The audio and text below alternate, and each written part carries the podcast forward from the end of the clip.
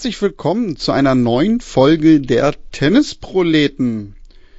Ja, wir sind auf Sand unterwegs. Wir werden aber heute schon ein bisschen weiter nach vorne schauen, denn ja, wir nehmen zur Abwechslung mal einen Tag später auf als sonst. Die WTA hat heute so ein bisschen was für die kommende Woche bekannt gegeben, was den Kalender angeht. Da gibt's ein paar Änderungen. Da werden wir sicherlich heute drüber sprechen.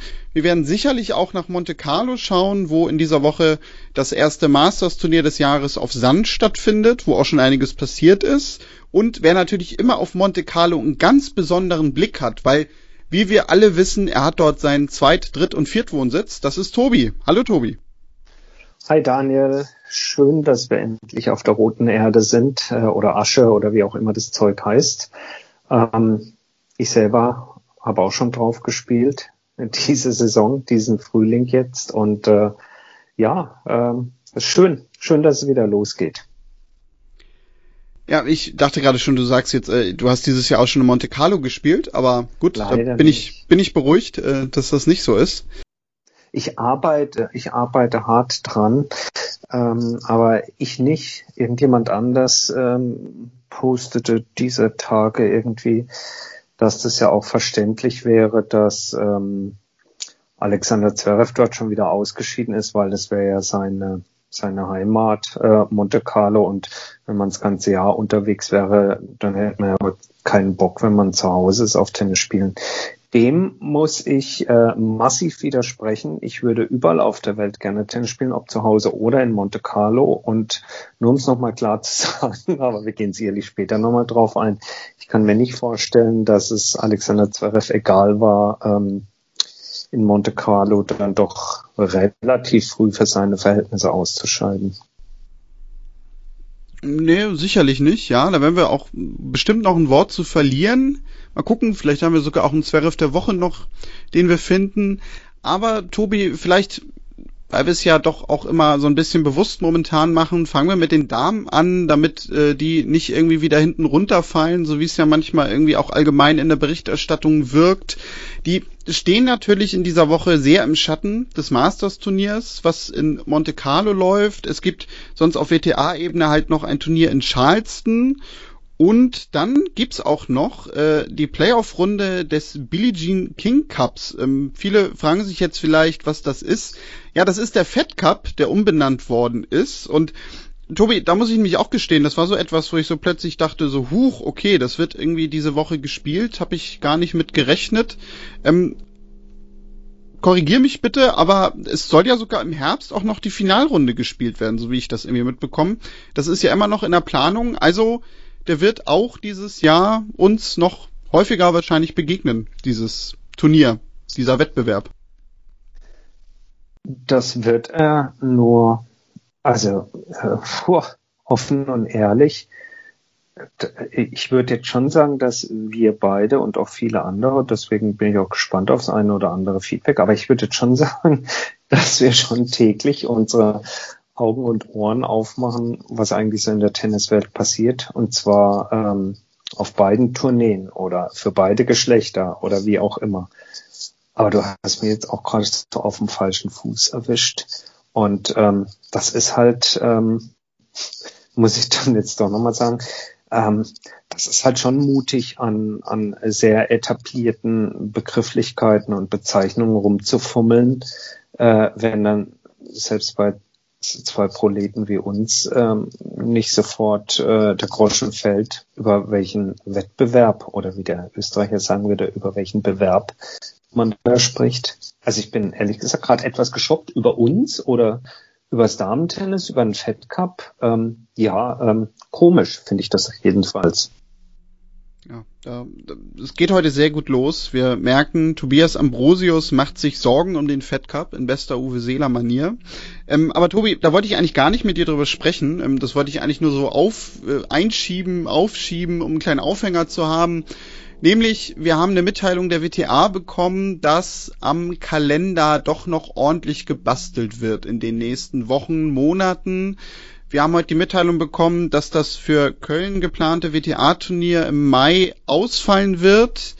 Ähm, dazu auch noch die Absage, wir hatten letzte Woche den Namen schon in Bosch, äh, das kombinierte Rasenevent, was denn ja jetzt in der zweiten Woche der French Open durch die Verlegung stattgefunden hätte, wird auch abgesagt. Äh, dadurch kann man vielleicht auch noch ableiten, damit rechnen, dass wahrscheinlich sich auch bei den Herren noch ein bisschen was tun wird. Ja, und sonst es werden noch ein paar Orte verschoben, es kommen neue Turniere hinzu, Tobi, aber ja irgendwie auch etwas, ja, womit wir eigentlich mehr oder weniger gerechnet haben. Ne? Also ich muss sogar gestehen, ich weiß nicht, ob du das anders siehst, bevor wir vielleicht gleich nochmal die einzelnen Turniere durchgehen und was sich genau ändert. Es hat mich doch bisher eigentlich gewundert, dass man mit dem bisher geplanten doch relativ gut durchgekommen ist. Äh, inwiefern hat es dich gewundert? Warum das? Naja, weil ich schon damit gerechnet habe, dass vielleicht so auch kurzfristig bedingt äh, das ein oder andere Turnier vielleicht nochmal ausfallen muss oder dass man nochmal den Ort verlegt. Das gab es bisher in diesem Jahr ja so eigentlich nicht unbedingt. Ach so, ja, von der Warte her, ja, da gebe ich dir recht. Das ist ja sowieso, mh, mm, boah, also entweder sind es so wahnsinnig viele News rund um Turnier, Turnierkalender, äh, Corona-Bedingungen und so, dass man schon den Überblick verliert. Aber wenn du mich jetzt einfach so fragen würdest, so spontan würde ich dir sagen, die letzte große Aufregung um irgendwelche Corona-Bubbles und so ist bei mir gefühlt irgendwie in in Australien gewesen, aber wahrscheinlich liege ich da gerade komplett falsch. Ja, natürlich findet Indian Wells nicht statt wegen Corona oder hat nicht stattgefunden. Das stand aber ziemlich sehr, sehr, sehr früh fest. Genau, das und meine seitdem, ich. Ja. Und seitdem läuft eben der Krisenbetrieb oder sagen wir so, der Turnierbetrieb läuft unter Krisenbedingungen recht, da gebe ich dir zu, recht, recht reibungslos und, und sauber ab an und für sich. Ne? Also klar, es gibt schon Einzelfälle, wie jetzt beispielsweise diese Woche eben wieder, dass äh, Daniel Medvedev in äh, Monaco noch vor seinem ersten Match äh, positiv getestet wurde und dann eben rausziehen musste aus dem Turnier folgerichtig. Ähm, da wird man dann dran erinnert und natürlich wird man dran erinnert, indem man einfach den Fernseher anschaltet und sieht, dass Monte Carlo dieses Jahr eben nicht so aussieht, wie es sonst aussieht von der Turnierumgebung her. Aber ähm, grundsätzlich, was du gesagt hast, stimmt das schon. Es ist äh, in Anbetracht der, der Rahmenbedingungen, die man im Moment weltweit vortrifft, ist es recht normal, normal in Anführungsstrichen. Ich finde sowieso, sorry, wenn ich das noch schnell ergänze, ich finde sowieso teilweise, wenn ein Turnier war und du siehst dann die Tage danach, ähm, so insbesondere das dann eben doch stärker bei den Damen ausgeprägt, habe ich so das Gefühl, irgendwelche solche Urlaubsfotos, dieser Tage sah ich wieder irgendein türkises Wasser mit Bianca Andrescu, äh, dann denke ich manchmal, äh, irgendwie leben die dann aber doch auch in ihrer eigenen Welt. Also das passt eben so gar nicht so in meine Vorstellung von im Moment rein. So, wenn man dann zur Arbeit geht, ja, dann geht man zur Arbeit und danach ist man halt wieder zu Hause und aber 21 Uhr ist Ausgangssperre. Und auf Instagram siehst du, siehst du dann doch äh, in schöner Regelmäßigkeit dann so typische Urlaubsfotos. Und das fühlt sich für mich äh, ja, man könnte sagen, eigentlich ist es auch planmäßig, denn so war es ja in der Vergangenheit auch immer äh, auf Instagram nach Tennisturnieren. Insofern, du hast unumwunden und mit allem, was du gesagt hast, recht. Äh, also es ist eigentlich Normalbetrieb. Ja, guter Auftakt für mich dann heute.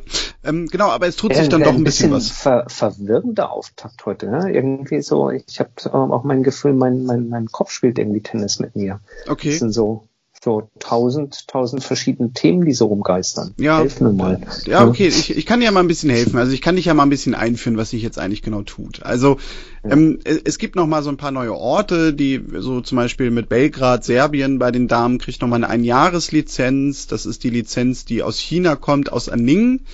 Äh, ist ab Mai 17 die Woche rum, 17. Mai. Ähm, dann wird das Turnier Straßburg auch noch mal ein bisschen verlegt äh, Richtung Roland Garros. Dann, und das finde ich eigentlich das Interessantere, dass nämlich Nottingham so ein bisschen noch in der Diskussion ist. Da sage ich aber gleich was zu, weil ich glaube, das ist so ein bisschen auch der Punkt, wo wir in Anbindung an letzter Woche auch nochmal drüber sprechen müssten, weil wir da so ein bisschen was vermutet hatten. Ähm, dann wird im Juli das Turnier von Bukarest nach Budapest verlegt. Ähm, das äh, Turnier in Prag, ähm, das äh, geht vom Mai ähm, in den Juli und wird dann ähm, statt eines Sandplatzes Turnier ein Hardcore-Turnier. Ähm, kann sich auch nicht jede Stadt und wahrscheinlich so äh, jeder Turnierorganisator mal eben leisten.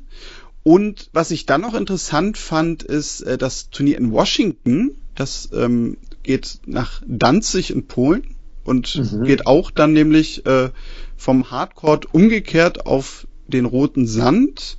Und dann gibt's sogar noch äh, im August ein komplett neues Turnier, nämlich ein Turnier in Cleveland, äh, Go Browns. Ähm, was aus meiner Sicht, und da Tobi, das, das vielleicht jetzt nochmal eingeschoben, weil das war noch gar nicht der Punkt, worüber ich reden wollte.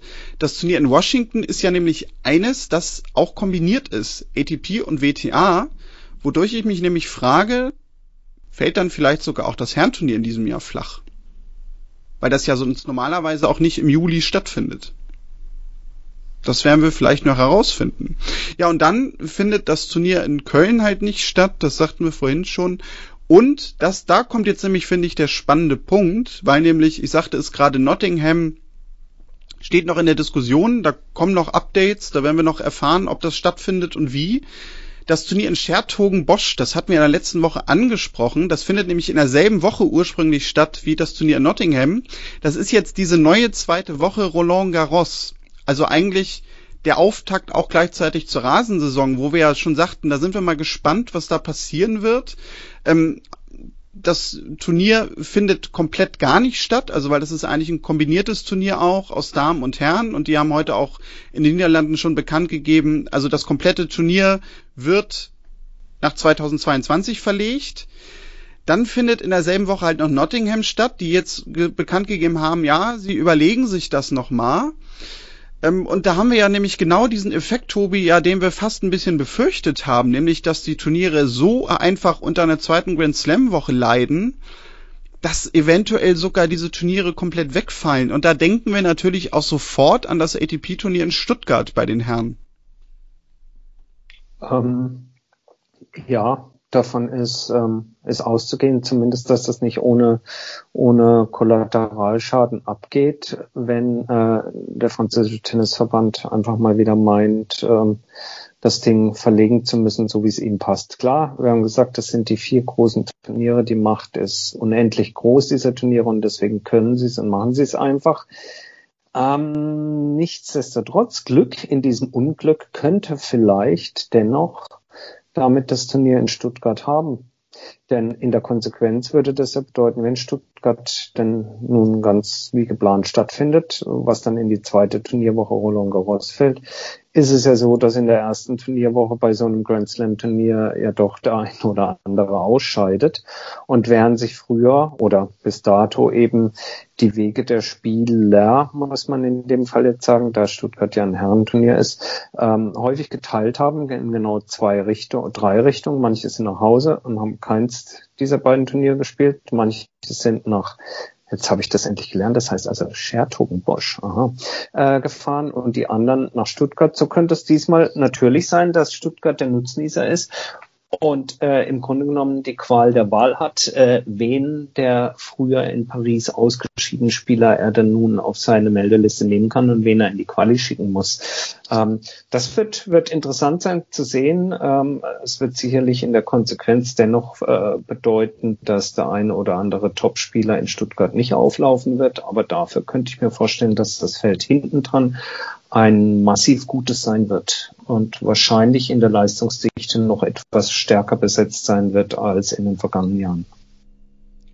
Ja, wobei, also wenn natürlich jetzt Stuttgart auch noch sagen sollte, wir lassen das komplett, ähm, dann wäre natürlich genau dieser negative Effekt, wenn man den nicht sogar jetzt schon hat, dadurch, dass äh, auch Schertogen Bosch absagt, ähm, ja, dass halt genau das kommt, was wir so ein bisschen befürchtet haben, ne? Nämlich, dass so ein Grand Slam Turnier einfach mal sagen kann, so, wir verlegen um eine Woche und so ein bisschen nach uns die Sinnflut, egal, ne, was die anderen irgendwie an Interessen haben. Weil das natürlich etwas wäre, gerade auch durch die Besonderheit der Rasensaison und dass sie so kurz ist, was wahrscheinlich auch viele Spielerinnen und Spieler stark beeinträchtigen würde, die ja in der zweiten Woche, ne, ist ja nun mal so, die allermeisten sind nicht mehr dabei dann in Paris. Ähm, und dadurch nicht nur die Spielpraxis verloren geht, sondern natürlich auch wieder ne, das berühmte Thema kommt, Sache Geld verdienen, die dann vielleicht mhm. komplett rausfällt. Weil du kannst natürlich auch so ein Rasenturnier, so wie ich das jetzt gerade vorgelesen habe, ne, dass du dann irgendwie mal ein Turnier verlegst und dann findet das halt nicht in Washington statt, sondern in Danzig. Ähm, das kannst du bei Rasenturnieren ja schwieriger machen, weil sowas muss ja alleine schon durch den Untergrund länger vorbereitet werden. Und du wirst ja. sicherlich auch nicht sagen können, dass zum Beispiel, sagen wir jetzt mal rein theoretisch, Stuttgart sollte ausfallen, ähm, die in Halle sagen, na gut, dann spielen wir halt zwei Wochen und springen da so ein bisschen ein, weil dann ja auch wieder die Frage wäre, ja, auf welchem Untergrund spielst du dann überhaupt in der zweiten Woche, wenn irgendwann keiner mehr da ist?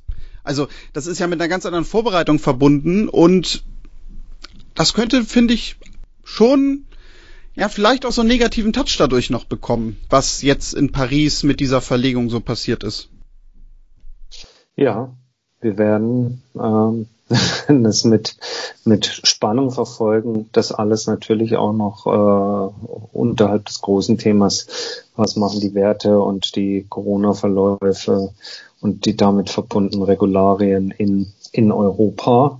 Äh, denn ähm, so leicht das auch alles irgendwie machbar ist, ich kann dir jetzt aus dem Stegreif, das müsste man mal nachschauen, nicht sagen, wie das eigentlich ist. Wenn du hier beispielsweise nach Deutschland einreist, ähm, ob für Profisportler da andere Bedingungen gelten, wenn sie aus einem anderen Risikogebiet kommen.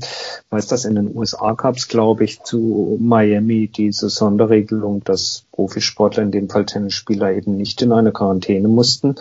Ähm, hier ist es ja nach wie vor innerhalb von Europa in weiten Teilen immer noch so, dass wenn man aus einem Hochinzidenzgebiet kommt und in ein anderes Land fährt, man sich erstmal äh, zehn bzw. fünf Tage und dann freitesten muss. I don't know. Ähm, ich glaube, da wird noch viel Bewegung drin sein in den nächsten Wochen.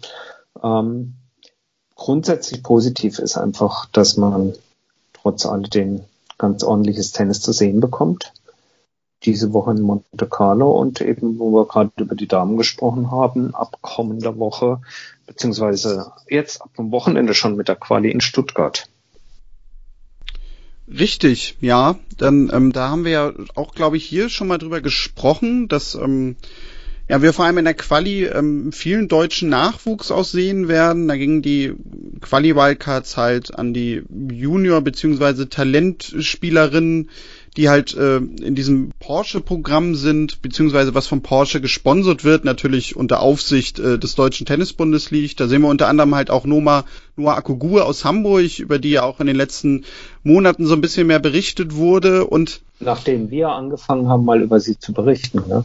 Natürlich, klar. Also wir haben natürlich äh, das, diesen ganzen Hype äh, ganz alleine ausgelöst. Logisch. Also ich glaube, fairerweise muss man sagen, die ersten war schon das Tennismagazin vor drei Jahren oder sowas, die schrieben mal einen Artikel über sie. Ähm, aber danach waren es wir. Also das bitte ich doch dann äh, alle anderen, die da jetzt anfangen, über sie zu berichten und Interviews zu führen, immer wieder äh, doch nochmal zu unterstreichen, dass also ähm, ihr Stern sozusagen mit dem Stern der Tennisproleten anfing aufzugehen. Ja, das werde ich so vermerken in unserer eigen selbstgeführten Kaderakte. Auf jeden Fall. Wobei mal, äh, mal jetzt dann doch einmal ernsthaft, ähm, also ihr Stern aufzugehen, sie ist talentiert und alles, hat ja auch schon tolle Erfolge eingeheimst, aber was ähm, ist noch zu früh oder wird sie schon trauen, zu artikulieren, was du ihr zutraust. Boah, nee. Also da wäre ich nee, immer ja. zurückhaltend. Also weil du, du kannst halt äh, natürlich den Effekt haben, dass das noch drei, vier Jahre dauert, was vollkommen okay ist. Mhm. Du kannst aber natürlich, ich meine sogar mit Aslan Karacev haben wir gerade gesehen, das ist unabhängig vom Alter, plötzlich genau mal irgendwie so eine Woche haben, ne, dass so eine 17-, 18-Jährige durch die Quali geht, irgendwie vielleicht auch Glück hat mit der Auslosung, in ein Viertelfinale kommt, plötzlich irgendwie weit kommt bei so einem Turnier, dadurch einen Sprung in der Weltrangliste macht und dann natürlich ganz andere Turniere spielen kann.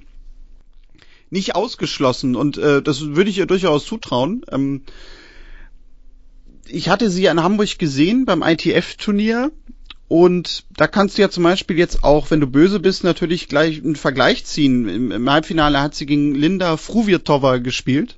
Ähm, die mhm. steht jetzt zum Beispiel in dieser Woche äh, beim Turnier in Charleston, äh, also WTA-Turnier auf WTA-Ebene auch äh, im Viertelfinale. Die ist erst 15 Jahre alt ähm, und da kann ich mir vorstellen, das war sicherlich in dieser Woche auch nicht so geplant. Ja, ja, gebe ich dir recht. Also, Absolut. Also, und ne, umgekehrt darfst du jetzt natürlich den, aber nicht sagen, ach guck mal, die steht jetzt mit 15 schon im Viertelfinale, ne? Also Noma, streng dich mal an. Also das kannst du ja auch nicht machen. Also weil das ist ja wie gesagt sportlich immer ganz schwer vergleichbar, weil wenn du natürlich einfach mal so eine Woche hast, die dich da hin katapultiert und quasi dann auch nach oben katapultiert, ja, natürlich hast du dann automatisch auch eine andere Entwicklung, die du hast. Das ist schon so, oder? Ich denke das auch immer wieder, auch bei Aslan Karatsev jetzt, der ähm, ja wie gesagt eine herausragende Rolle bei den Australian Open spielte und sich dadurch natürlich in, in ganz andere Sphären katapultiert hat, was den Zugang zu Turnieren ermöglicht. Ähm, da frage ich mich schon immer so ein bisschen, ob man sowohl im Damen- als auch im Herrentennis hingehen kann und sagen kann, naja, sagen wir mal so, die ersten 200 Tennis spielen können die alle. Also wenn wir jetzt mal die ganz großen drei da oben mal außen von. Aber Tennis spielen können die alle sehr, sehr, sehr gut. Und ist es dann nicht so, dass wenn du einmal, du musst natürlich, um einmal so einen Run zu haben, musst du auch leiden, das kommt nicht nur durch Glück, klar. Ja? Aber wenn du einmal diese, diese, diese Eintrittskarte hast, in Hauptfeldern von höher dotierten Turnieren anzutreten, ist es dann naja, auf der rein technisch gesehen, also punktetechnisch gesehen, ist es einfacher, sich oben zu etablieren, weil eben die Punkte, die ausgelobt werden, auch schon andere sind. Natürlich triffst du aber auch auf bessere Spieler, aber es geht doch eigentlich jedem von uns so. Also ich kenne kaum einen, der nicht sagen würde, dass wenn er mit einem besseren Spieler trainiert, selbst wenn er gegen einen besseren Spieler spielt, dass er selber aus sich heraus tendenziell auch wieder ein, suchst du aus Millimeter, äh, Zentimeter, ein Liter mehr an, an Fassungsvermögen rausholt. Und, und, und, und damit wollte ich eigentlich recht geben. So ein gutes Turnier kann äh, eben zu e Explosionen führen, nicht nur leistungstechnisch, sondern eben auch dann äh, durch den Zugang zu höheren Weltranglisten äh, äh, Turnieren eben dann auch den Zugang zu mehr Punkten. Ganz genau, ja, das, das meine ich. Also ein Sieg ist dann einfach, ne, das ist jetzt ein total bekloppter Satz eigentlich, weil das natürlich offensichtlich ist durch Geld und Weltranglistenpunkte, aber mehr wert, wenn du ja, mal einen so einen Sieg hast. Und, und das ist aber ja wirklich der Unterschied, weil was man natürlich, glaube ich, auch immer, ja, vielleicht so ein bisschen vergisst, dass natürlich auch auf der ITF-Tour das Niveau verdammt hoch ist. Und äh, dass du da halt auch auf einem sehr hohen Niveau spielen musst, um überhaupt mal so ein Turnier zu gewinnen und das über eine ganze Woche halten musst. Du aber natürlich, wenn du, ich sag mal, ein gewisses, einen gewissen Backup an Punkten hast und du dadurch natürlich immer in gewisse Turniere reinkommst, du aber momentan nicht so in Form bist, du aber natürlich dann mit einem Sieg zwischendurch immer mal so ein paar Punkte mehr sammelst, für die du halt äh, bei kleineren Turnieren irgendwie bis ins Halbfinale oder sogar Finale kommen musst. Äh, und klar, dadurch bist du anders abgesichert. Richtig. Mhm. Mhm. Ja. Also schreibt uns gern mal oder, oder sendet uns eine Sprachnachricht oder sonst was, äh, wie, wie ihr das seht. Also nur um das nochmal noch mal klar zu, äh, zu tun. Also es geht nicht darum zu sagen, ja, da gibt's keinen Leistungsunterschied. Das natürlich schon und natürlich muss man am Ende seine Leistung bringen, um in die Top 200, um in die Top 100 und so weiter und so fort zu kommen. Aber ähm, die Leistungsdichte rein vom, vom, vom Tennisvermögen her ist doch schon so in den, in den ersten 200 so, dass, ja, wie gesagt, dass so ein, so ein guter Run bei einem Turnier einem einfach helfen kann, die Eintrittskarte zu mehr Punkten zu bekommen und damit überhaupt die, ja, ja, die Option zu bekommen, in Spielen an, in Matches antreten zu können, bei denen es per se von vornherein mehr Weltranglistenpunkte zu ergattern gibt als diesen in Anführungsstrichen lächerlich einen oder zwei, den du mal kriegst, wenn du auf einem niedrigen, ganz niedrigen Turnier mal gewinnst. Ja, Lasst uns mal wissen, wie ihr das seht. Genau, und ähm, bevor ihr uns dann noch äh, belehrt, ich habe nebenbei mal gerade nachgeguckt, es wird Sertogenbosch ausgesprochen, wie ich gerade erfahren habe. Wir haben ja, ja auch einen Bildungsauftrag. Also auch ich habe jahrelang falsch gemacht, weil ich habe immer Schertogenbosch gesagt, weil mir das irgendjemand halt mal wahrscheinlich so erzählt hat und ich habe das übernommen. Aber also, es war nicht richtig. Wie wenn es das H nicht gäbe. S und dann Ertogenbosch, Sertogenbosch. Haben wir wieder was gelernt. Also, Sertogenbosch dieses Jahr nicht. Ähm, dafür eben jetzt dann doch nochmal äh, Stuttgart, haben wir gesagt äh, mit vielen jungen Talenten, die mit einer Wildcard ausgestattet worden sind. In der Quali. Und einem, genau. in der Quali, richtig. Im Hauptfeld gab es auch ein paar Wildcards. Äh, und das äh, nicht für junge Nachwuchstalente, sondern für so etablierte äh, Spielerinnen wie äh, beispielsweise Andrea Petkovic, Laura Siegemund oder auch Jelena Ostapenko. Ähm, was das wiederum bedeutet, weiß der geneigte Hörer, denn wenn eine Jelena Ostapenko schon eine Wildcard braucht, heißt es, dass das Feld top besetzt ist. Äh, wir haben allein sieben der Top 10, der aktuellen Top 10 bei der WTA am Start in Stuttgart. Ähm, Osaka hat leider abgesagt, aber von Eschbarty über Simona Halep, Sofia Kenin, Elina Svitolina, Morfis guckt wahrscheinlich zu. Ach nee, das ist ja ohne Zuschauer, stimmt ja. Sabalenka, Pliskova und Kvitova, also sieben Top Ten Spielerinnen. Normalerweise würden wir jetzt sagen, wenn ihr Zeit habt, geht hin nach Stuttgart, kauft euch ein Ticket und schaut euch das an. Natürlich auch mit von der Partie Angie Kerber wird sehr interessant zu sein, ob sie hier jetzt vielleicht so langsam den Dreh kriegt in Richtung einer etwas versöhnlicheren Saison äh, ein Top-Turnier und ich glaube, man kann und darf sich darauf freuen. Es ist ja ein sehr beliebtes Turnier bei den, bei den Spielerinnen und äh, wie gesagt, ein, ein sehr, sehr spannendes Feld dort. Definitiv, zumal man halt auch immer sagen muss, ne, also das wird ja in der Halle gespielt, ähm, aber halt auf Sand.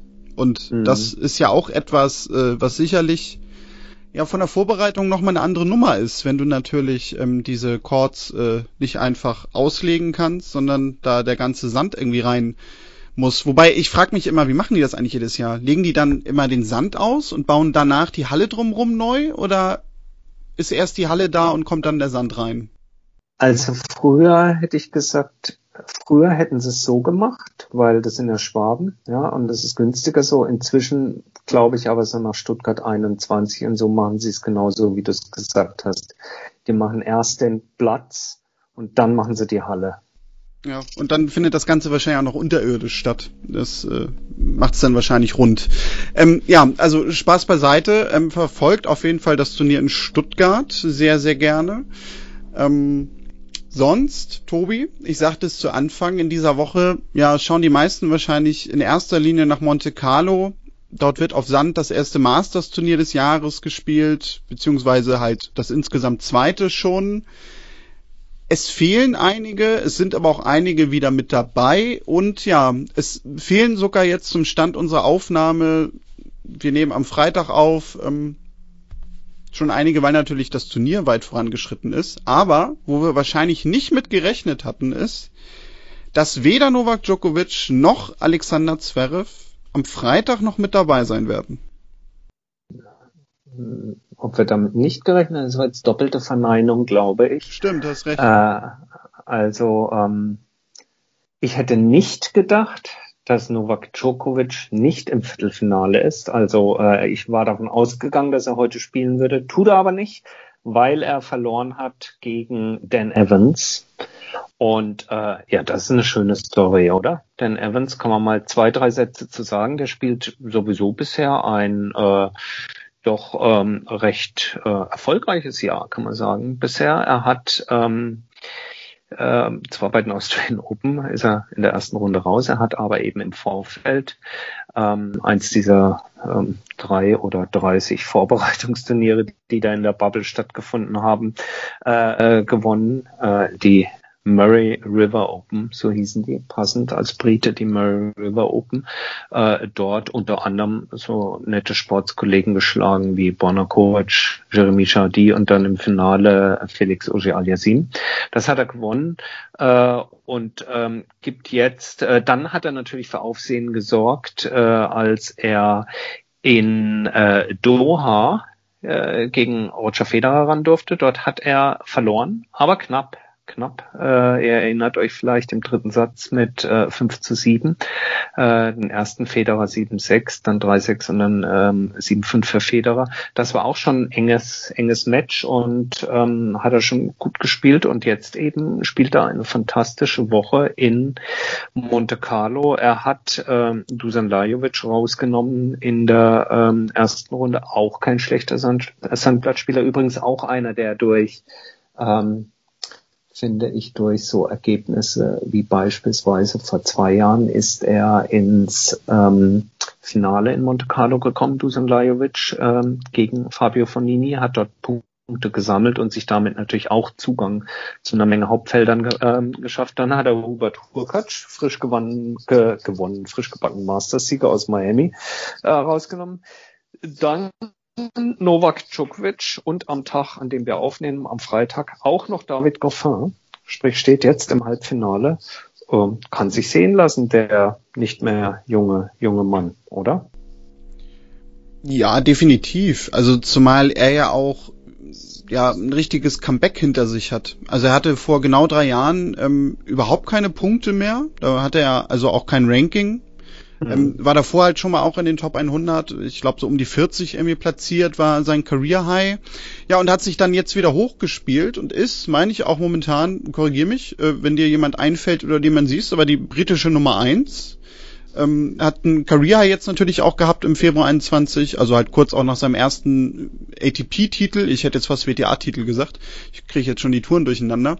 Und ja, er ist vielleicht auch noch, dadurch, weil er vielleicht auch vielen noch nicht so dauerhaft präsent ist in den Top 30 oder Top 50, ähm, nicht unbedingt auch ein Spieler, den man wahrscheinlich sofort auf dem Schirm hat. Ne? Also das ging mir zum Beispiel auch äh, jetzt beim Match gegen Federer so, ähm, weil da hatte ich mich auch schon ein bisschen intensiver mit ihm beschäftigt. Wir hatten ja auch so eine Clubhouse-Diskussion, wo wir ein bisschen über ihn gesprochen haben und da fiel mir halt selber auf. Also er ist jetzt nicht unbedingt ein Spieler, ja, über den ich dir ganz viel hätte erzählen können bis dahin.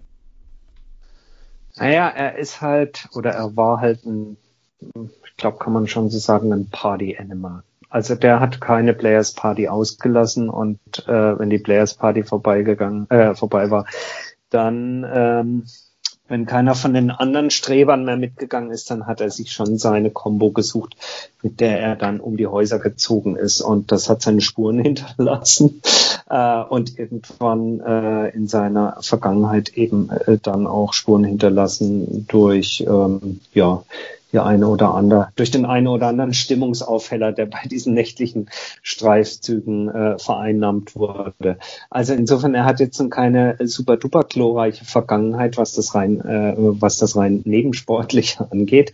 Ähm, aber umso schöner, dass er sozusagen nach seinem Comeback nicht nur, wie ich finde, ein, äh, eine Bereicherung ist äh, von seinem Tennisspiel her, sondern er ist halt, der ist halt auch irgendwie eine Type. Man muss sich mal auf den einstellen, so, aber so, der ist halt für mich, das ist ein, ein typischer Party-Brite. So, so, du kennst halt diese Typen, der hat ein recht äh, lockeres Mundwerk, der hat ein ganz gutes Temperament dabei.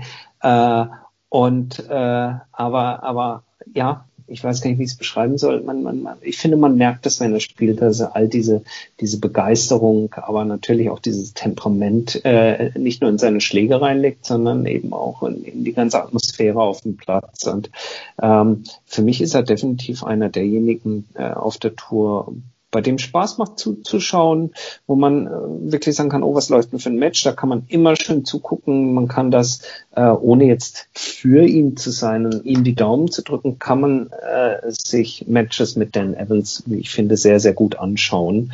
Und äh, diese Woche, wie gesagt, unterstreicht er äh, sein, äh, seine spielerische Klasse, aber sowas von in Monte Carlo. Ich finde, er ist wirklich eine, ja, eine Hinguck-Empfehlung. Ja, genau, also das meinte ich, da würde ich nämlich auch mitgehen. Ähm, und ich kann mir nämlich auch vorstellen, denn er zeigt ja diese Woche, also wahrscheinlich wird er sich da oben auch etablieren, ja, dass er vielleicht sogar auch wieder so ein Spieler werden kann.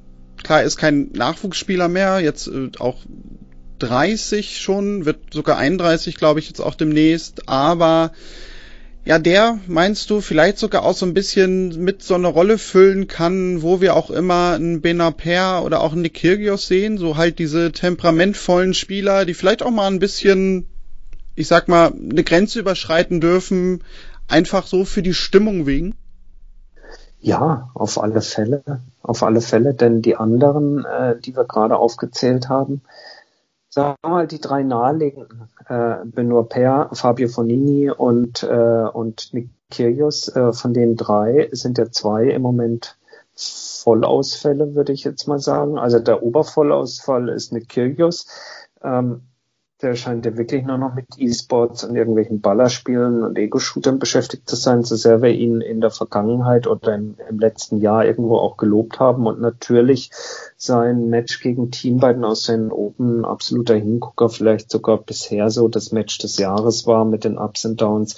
So irgendwie geht's mir im Moment wieder aktuell ziemlich auf den Keks, dass er äh, nicht spielt und dass er ja ja, dass er sich eben so, so abmeldet. Er tritt ja noch nicht mal bei den French Open an. Und ähm, ja, also insofern Fehlanzeige. Benoit Per hat am letzten Sonntag ein mega lustloses, schlimm anzuschauendes äh, Erstrundenmatch gegen ähm, na, äh, wie heißt er, mein australischer Freund? Äh, aussieht wie Super Mario. John Thompson gespielt. Das war ein schlimmes Match. Äh, und der, über ihn haben wir viel geredet in den letzten Wochen. Der ist einfach, dem muss irgendwann mal wieder ein paar Zuschauer hin, hinsetzen. Insofern ist es Dan Evans und Fabio Fonini, der heute noch spielt äh, in Monte Carlo äh, gegen äh, Kaspar Rüth. Ähm, sagen wir mal, das sind so die Typen, jetzt nicht Kaspar Ruth, sondern von Nini, Dan Evans, die man schon braucht, damit das alles ein bisschen bunter und, und vielseitiger ist auf der Tour. Also ich muss gestehen, was Nick Kyrgios angeht, würde ich echt ein bisschen widersprechen. Tu das. Also weil, ähm, machen wir jetzt vielleicht nochmal ein ganz neues Fass dadurch wieder mit auf. Aber was ist schlimm daran, dass er momentan nicht spielt? Also weil dann würden wir doch vielleicht sogar dieselbe Diskussion führen, wie wir halt sie auch mit Yannick geführt haben über Bena Per, wo wir sagen, ja, warum spielt er denn, wenn er eigentlich überhaupt keinen Bock hat und sich irgendwie gerade mit diesen ganzen Begebenheiten nicht wohlfühlt, was er denn ja auch artikuliert hat? Da finde ich sogar nämlich Kirgis gerade sehr, sehr konsequent, weil er ja auch mal irgendwo gesagt hat, dass er momentan auch mit dieser Pandemielage ein Problem hat, irgendwie durch die Welt zu fliegen.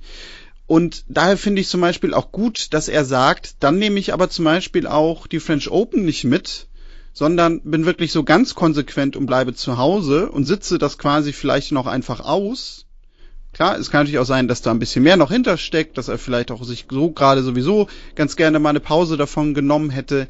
Aber wäre der ja doch jetzt zu den French Open geflogen, hätten wir doch vielleicht sogar auch oder gewisse Leute dann gesagt, naja, ach guck mal, aber da wo es jetzt das dicke Geld zu verdienen gibt und wo sich's lohnt hinzukommen, da fliegt er dann doch wieder dafür hin. Und da muss ich nämlich gestehen, finde ich gerade eigentlich richtig, was Kyrgios macht, nämlich dass er dann auch so konsequent ist und sagt, ich ziehe mich da dann einfach komplett raus.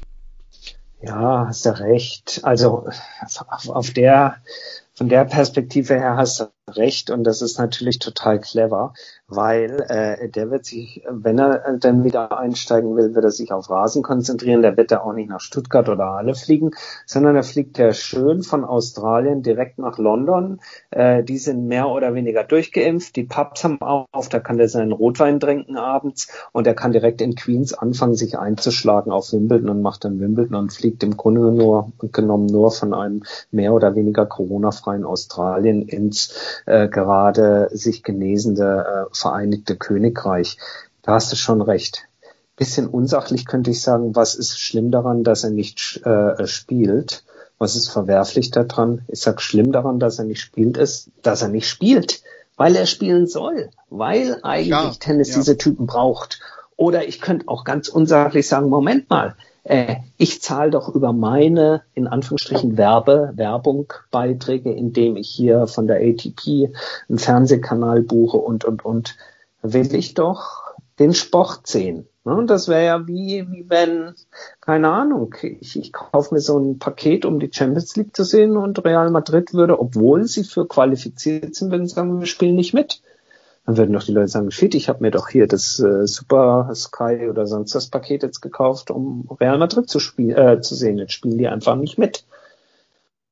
Aber ist bisschen, bisschen an den Haaren herbeigezogen. Ich gebe es ja zu. Ich vermisse ihn äh, im Sinne von, da ist Halligalli auf dem Platz und das macht immer Spaß und gleichzeitig, ach, es ist halt eine Kirgios, gleichzeitig ärgert er mich irgendwie so.